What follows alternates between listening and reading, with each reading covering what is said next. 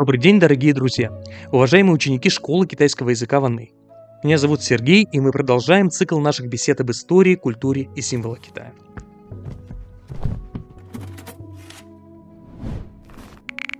Наши слушатели уже знают, что история Китая, начиная с глубокой древности и заканчивая 20 веком, описывается учеными как династийная, поскольку Китай управлялся различными династиями, которые следовали одна за другой, перемежаясь периодами смуты и раздробленности.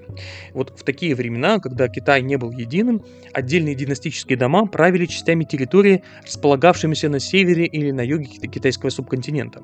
А напротив, в периоды консолидации, когда Китай представлял собой единую империю, централизованное управление оставалась той конечной целью, к которой стремились императоры. Целью крайне желанной и объяснимой, но зачастую сложно осуществимой на практике. И это хорошо иллюстрирует история династии Хань.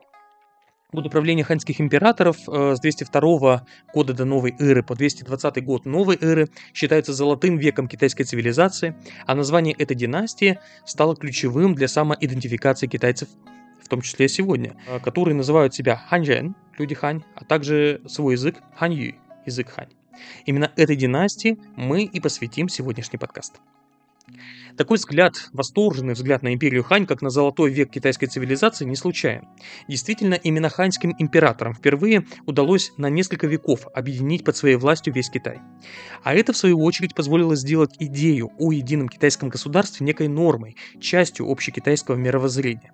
Тот факт, что китайские земли находились под властью одного ханьского государства непрерывно на протяжении нескольких веков, породил единую унифицированную культуру, ну, во всяком случае, для высших слоев китайского китайского общества, сформировал единую интеллектуальную элиту, которая отождествляла себя уже с единым Китаем, а не с той или иной областью или царством. И в дальнейшем, когда в Восточной Азии усиливались центробежные тенденции и единая китайская империя распадалась, период правления династии Хань воспринимался как некий образец должного состояния земель китайского субконтинента. Тем не менее, приход ко власти Любана и основание им династии Хань стало только второй по счету попыткой создать единое китайское государство после окончательного падения Первой Китайской империи, основанной на обломках сражающихся царств Цинем Шихуанди. О нем, кстати говоря, у нас был отдельный подкаст. Империя Цинь просуществовавшая 14 лет и всего лишь 3 года после смерти самого императора Шихуана, пала под натиском внутренних противоречий. В конце правления Циня Шихуанди налог на крестьян возрос до двух третей урожая, а в некоторых ситуациях у населения и вовсе изымались все наличные продовольственные запасы, а кроме того увеличивались сроки трудовой и воинской повинности, что в том числе уменьшало благосостояние рабовладельцев – собственников земель, чьих рабов, которые находились в частной собственности вот этих вот землевладельцев, государство насильно изымало для собственных нужд. То есть от государства на излете династии Цинь страдали как и простые люди, так и люди состоятельные, богатые, которые входили в элиту. Э, и с одной стороны, вот это возраставшее давление а, со стороны государства, со стороны императорской власти на общество повлекло за собой массовое бегство населения. Так из центрального Китая люди бежали в труднодоступные гористые или болотистые местности, а жители пограничных областей страны бежали за пределы империи. На север, например, где обитали племена Сюнну, или на северо-восток, во владение корейского государства Чосон. С другой стороны, реакцией на деспотизм Цини Шихуанди и его сына Эршихуана были народные восстания. В 209-206 годах до новой эры Цинскую империю сотрясали восстания Люйцзо, самых бедных крестьян-общинников, члены семей которых могли являться и наемными работниками, и даже рабами. К ним постепенно присоединялись представители широких слоев населения, в том числе родовой аристократии, которая стремилась восстановить собственную власть над некогда независимыми государствами, теми самыми сражающимися царствами, которые были покорены Цинем Шихуанди. Центром восставших стало царство Чу, которое, собственно, первое э, выделилось из империи Цинь, и, э, в общем-то, именно на территории царства Чу э, была восстановлена местная независимая власть в лице правителя Хуайвана. Именно он назначил руководителями войск восставших известного цинского генерала, уроженца царства Чу Сян Юя, а также выходца из зажиточной крестьянской семьи Любана. Взаимодействие этих двух военачальников с самого начала было достаточно сложным. Известно, что Сян Юй даровал Любану в управление округ в среднем течении реки Ханьшуй. Собственно, от названия этой реки в дальнейшем и произойдет наименование династии Хань. Однако вместе с тем Сян Юй конкурировал с Любаном за право стать правителем Гуанчжуна, области в среднем течении реки Хуанхэ, где располагалась столица распадавшейся империи Цинь, город Сяньян. Войска Любана оказались более маневренными и раньше, чем армия Сян Юя, попали в Гуанчжун, э, где захватили столицу империи Цинь и взяли в плен последнего цинского императора Цзиина. От известия о том, что Любан занял цинскую столицу и намерен присвоить себе все ее богатства и титул гуанчжунского вана, а цинского императора Цзиина в качестве такого символа преемственности сделать собственным канцлером в правительстве, Сян Юй, конечно же, пришел в бешенство и выдвинул свою полумиллионную армию, как сообщают источники, в сторону Сяньяна.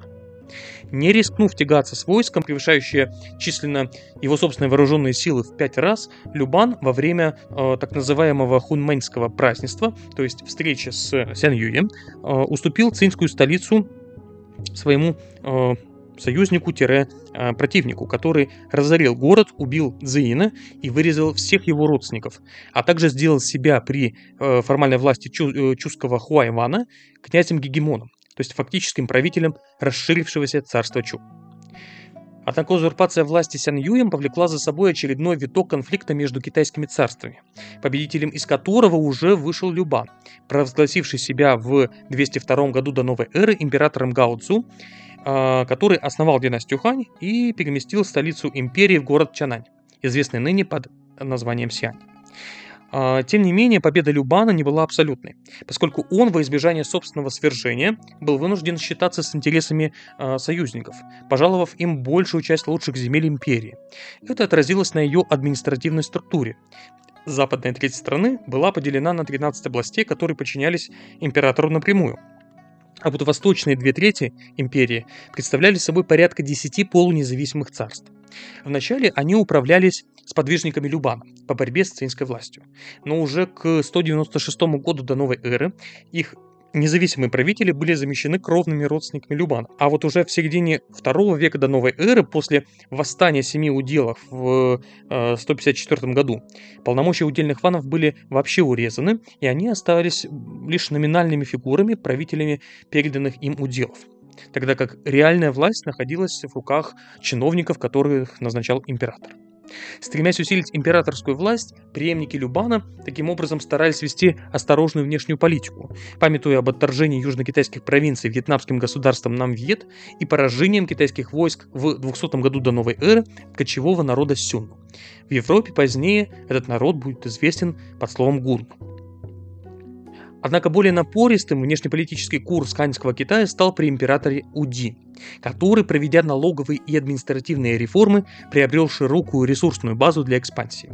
В 138-125 годах до новой эры состоялось посольство Джантяна в Центральную Азию, которое позволило значительно раздвинуть границы известного китайцам мира и положило начало Великому Шелковому пути. Если, кстати, вы еще не знаете о том, что такое Великий Шелковый Путь и как он функционировал, мы рекомендуем вам прослушать наш подкаст по этой теме. Во второй же половине второго века до новой эры ханьский Китай нанес серию крупных поражений вот этим кочевникам Сюн, заставив их э, как бы э, откочевать в более далекие от китайских границ земли. При этом считается, что самой северной точкой военных экспедиций э, ханьского Китая против Сюну э, стало озеро Байкал которого, согласно китайским источникам, войска достигли в 119 году до новой эры. В 111 году до новой эры и войска императора Уди положили конец вот этому вьетнамскому государству Намвьет, отвоевав у него э, территории современных китайских провинций Фудзянь и Юньнань. А в 108 году до новой эры завоевали северную часть Корейского полуострова. Самой же дальней экспедицией стал успешный поход в Давань, так в Китае называлась Ферганская долина, в 102 году до новой эры. А, а также при императоре Уди начиналось активное проникновение Китая на территорию современного Синьцзяна. Однако такая внешнеполитическая активность императора не вызывала больших восторгов у части китайской элиты, среди которой вызрел заговор против императора. После его свержения Императорская власть, часто переходившая на короткий срок от одного малолетнего э, правителя к другому, была в конечном счете узурпирована Ван Маном, который в 9-23 годах уже новой эры был императором Китая, подспудно основавшим собственную династию Синь, то есть дословно новую династию. Личность Ван Мана, точно так же как и императора Уди, безусловно, заслуживает более обстоятельного анализа в последующих выпусках нашего подкаста. Пока же отметим, что амбициозные планы реформ, затеянные Ван Маном, вызвали сопротивление э, китайской знати, и в итоге он был свергнут и убит. После этого в 25 году правление династии Хань было восстановлено. Однако столица Ханьской империи из разрушенного в ходе заговора против Ванмана города Чананя была перенесена на восток, в город Лаян, вследствие чего правление династии Хань до Ванмана принято называть Западная Хань, а после Ванмана – Восточная Хань. Период Восточная Хань ознаменовался э, как возраставшими объемами торговли по Великому Шелковому пути, так и ослаблением императорской власти, усилением коррупции власти евнухов, императорских чиновников. Накопившиеся противоречия привели в конце второго начала, начале третьего веков э, к серии восстаний, наиболее крупным из которых стало восстание желтых повязок. Интересно, что выразителем требований недовольных ханьским правительством стали лидеры даосских религиозно-мистических обществ, представители которых э, захватывали имущество богатых, топтали поля, освобождали рабов, а также заключенных из тюрем, грабили правительственные учреждения, убивали представителей ханьской власти как носителей вселенского зла, синего неба, вслед за которыми э, должно было по, по представлениям вот этих даосских э, последователей прийти эра желтого неба высшей справедливости. Наряду с желтыми повязками в стране действовали и другие повстанческие армии, например, Черные горы, Белые вороны и так далее. И в результате всех вот этих э, процессов власть ханьских императоров пала, а единая китайская империя распалась на три государства, положив начало периоду Троецарствия. Такая вот удивительная и полная противоречий история у китайской династии Хань. Ну а сегодняшняя лекция подходит к концу. Услышимся с вами в новых выпусках нашего подкаста. До скорых встреч!